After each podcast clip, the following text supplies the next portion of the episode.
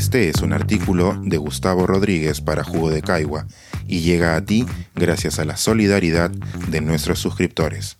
Si aún no estás suscrito, puedes hacerlo en www.jugodecaigua.pe.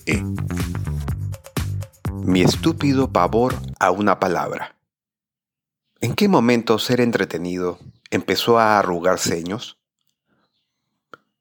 El encargado de la editorial me avisa que acaba de salir el artículo de un exigente crítico que a algunos les parece despiadado. Por el tono efusivo de su mensaje, imagino que voy a recibir buenas noticias. Busco la publicación en el kiosco, encuentro la nota y, en efecto, mi novela sale bien librada. Gracias al cielo.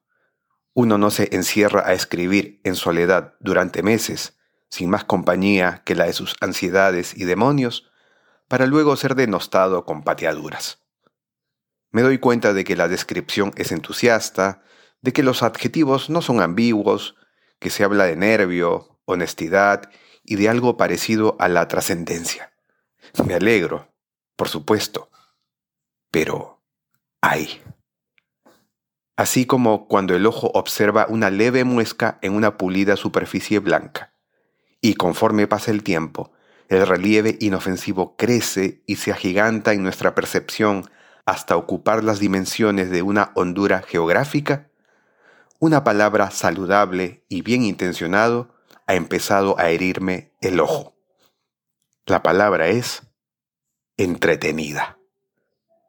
No seas idiota, me digo. ¿Cómo va a entorpecer tu goce un concepto que es deseable en toda literatura?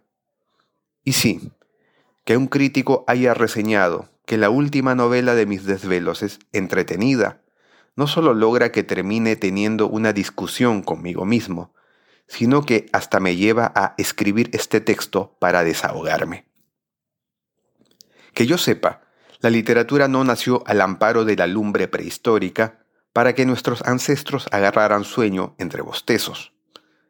Al principio se compartían las peripecias del día, y poco a poco se empezaron a relatar los afectos, se exageraron las andanzas y luego se ensalzaron las virtudes, y en cada paso de la escalinata de esa literatura oral que mucho después se volvió escrita, captar la atención de los acompañantes y mantenerla fue la hebra principal de la trenza narrativa.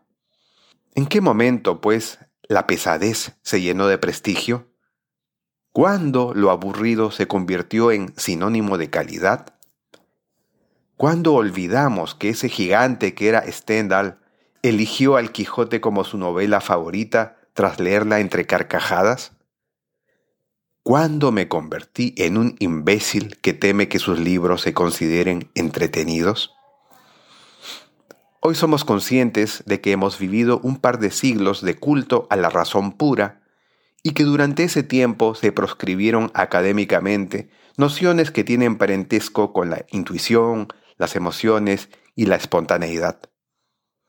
También sabemos que toda élite, y más aún la burguesía que tomó la posta de la aristocracia, busca maneras artificiales de colocar fosos alrededor de sus castillos, que inventa modales y crea contraseñas para el reconocimiento entre pares, y que el entretenimiento ligado a la cultura se convirtió en una parcela oportuna en la que, en algún momento, el artificio se salió de las manos y el sistema terminó jugando a alabar el traje del emperador que iba desnudo. No dudo que Finnegan's Wake sea una gran obra, pero ¿me hace menos escritor admitir que no pude con ella? Merezco la crucifixión de mis pares porque la segunda mitad de los detectives salvajes me pareció tediosa. Debemos admitir, además, que en los últimos tiempos la humanidad ha forjado un injusto malentendido al acercar cada vez más los conceptos de entretenimiento y liviandad. Se puede ser entretenido y a la vez profundo, y devorarse un libro no implica que la digestión no sea nutritiva. ¿Es menos luminoso Zweig por extender una prosa que se recorre sin tropiezos? Mueran, sí, los libros que entregan una historia con rueditas auxiliares, esos que traen todo predigerido y explicado, que presentan personajes con una sola dimensión mientras los hacen relacionarse con diálogos obvios y redundantes. Que estos libros puedan ser asimilables por un infante no significa que sean entretenidos, porque el entretenimiento no tiene que ver con abrir la boca y tragar sin masticar, sino con enfrentarse a retos que adivinamos factibles de ser conquistados algo así como intuir las claves de un rompecabezas y saber que de nuestra competencia depende salir triunfantes y bien librados tras haber pasado un buen momento. Y sí, pues, ahora que lo he pensado mejor, siempre quise escribir una novela entretenida, porque entretenida era la literatura que me convirtió en lector.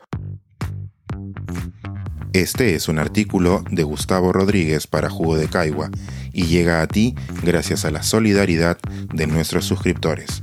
Si aún no estás suscrito, puedes hacerlo en www.jugodecaigua.pe.